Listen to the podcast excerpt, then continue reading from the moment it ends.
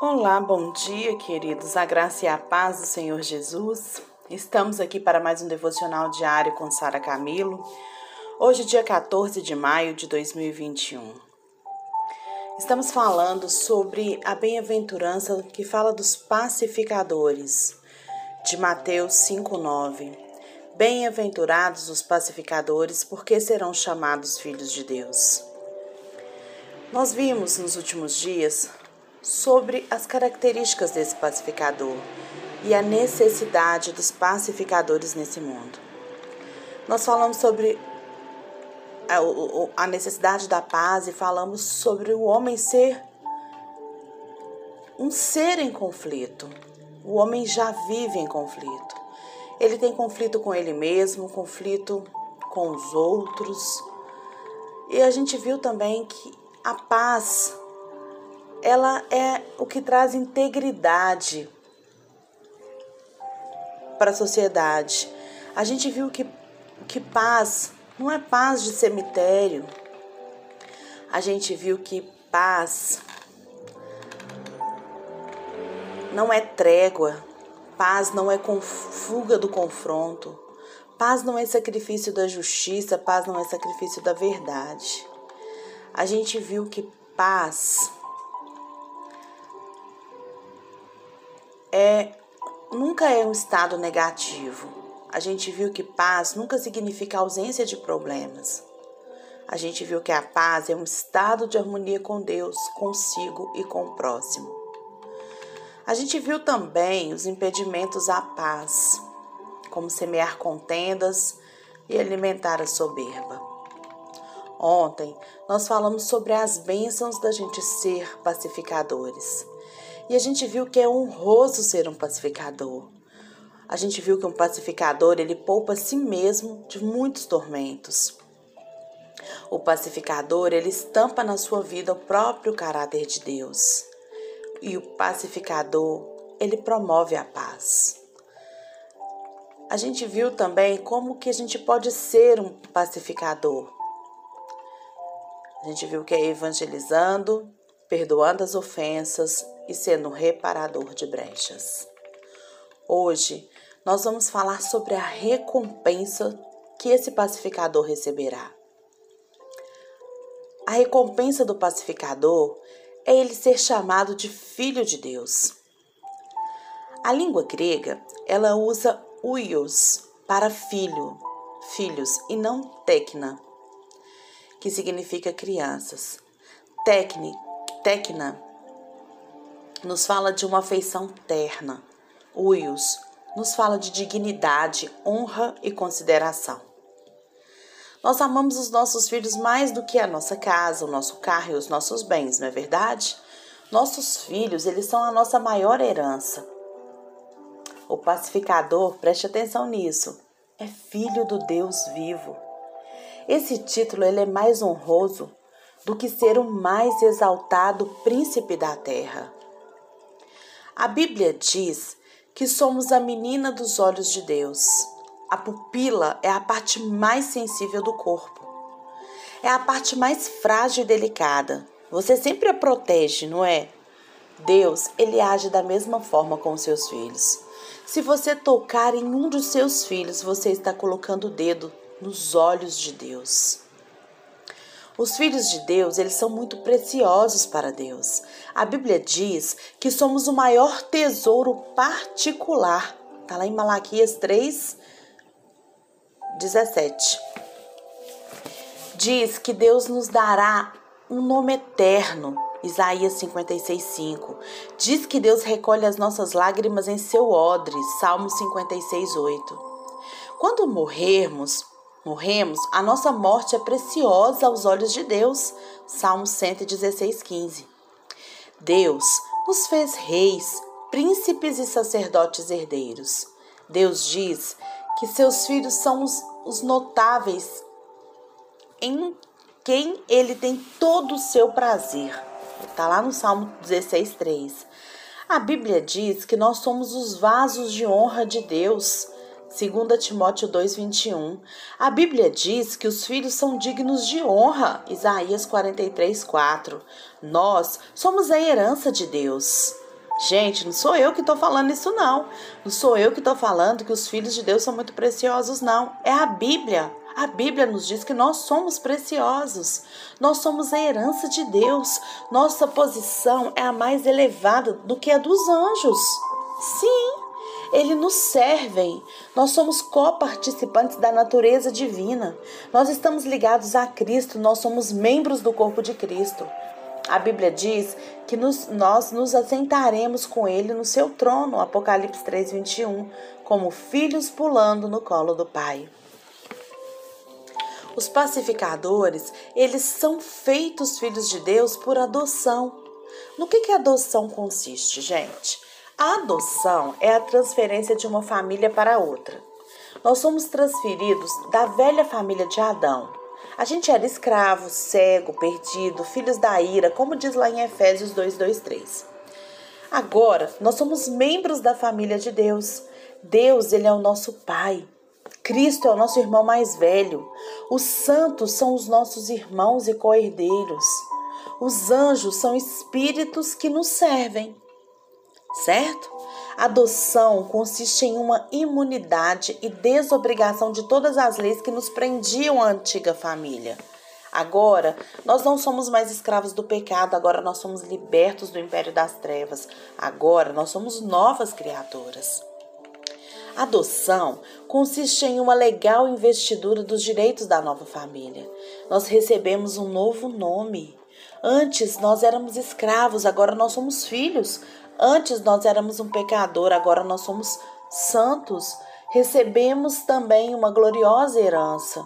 Somos herdeiros de Deus e co-herdeiros de Cristo. No que a adoção divina difere da adoção humana? A adoção humana, via de regra, é para suprir uma carência dos filhos naturais.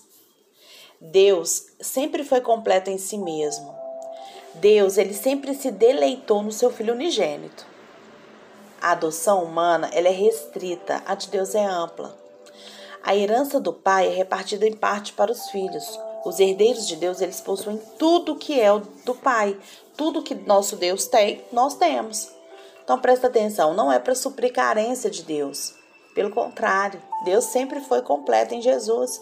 E não é uma, uma adoção restrita que vai dividir a herança, mas Deus, ele nos dá amplitude nisso aí. Por quê? Porque os herdeiros de Deus possuem tudo que Deus tem. É isso que a Bíblia diz. A adoção humana, ela é feita sem sacrifícios. A divina custou a vida do seu próprio filho. A nossa adoção custou a morte do seu filho unigênito, para fazer-nos filhos adotivos.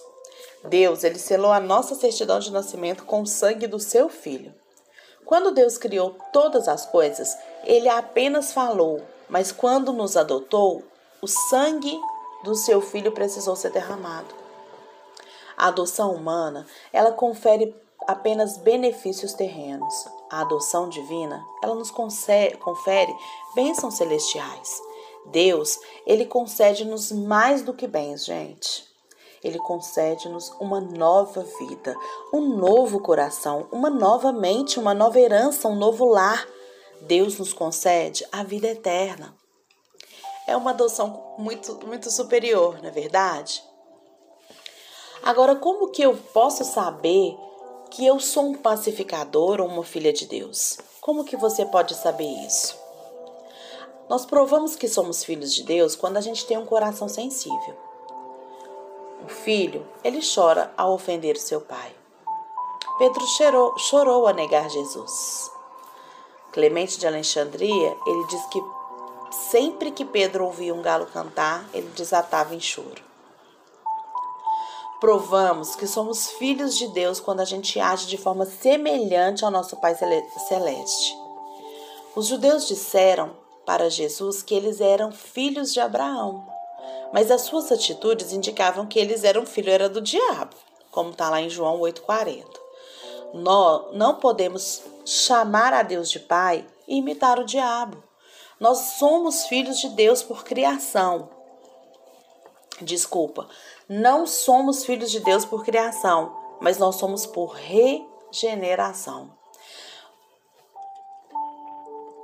Não pelo primeiro nascimento, mas pelo novo nascimento. Então, como que eu posso provar que eu sou pacificadora ou filha de Deus? Provando que eu tenho um coração sensível, provando, agindo, né, como Deus age, de forma semelhante ao Pai.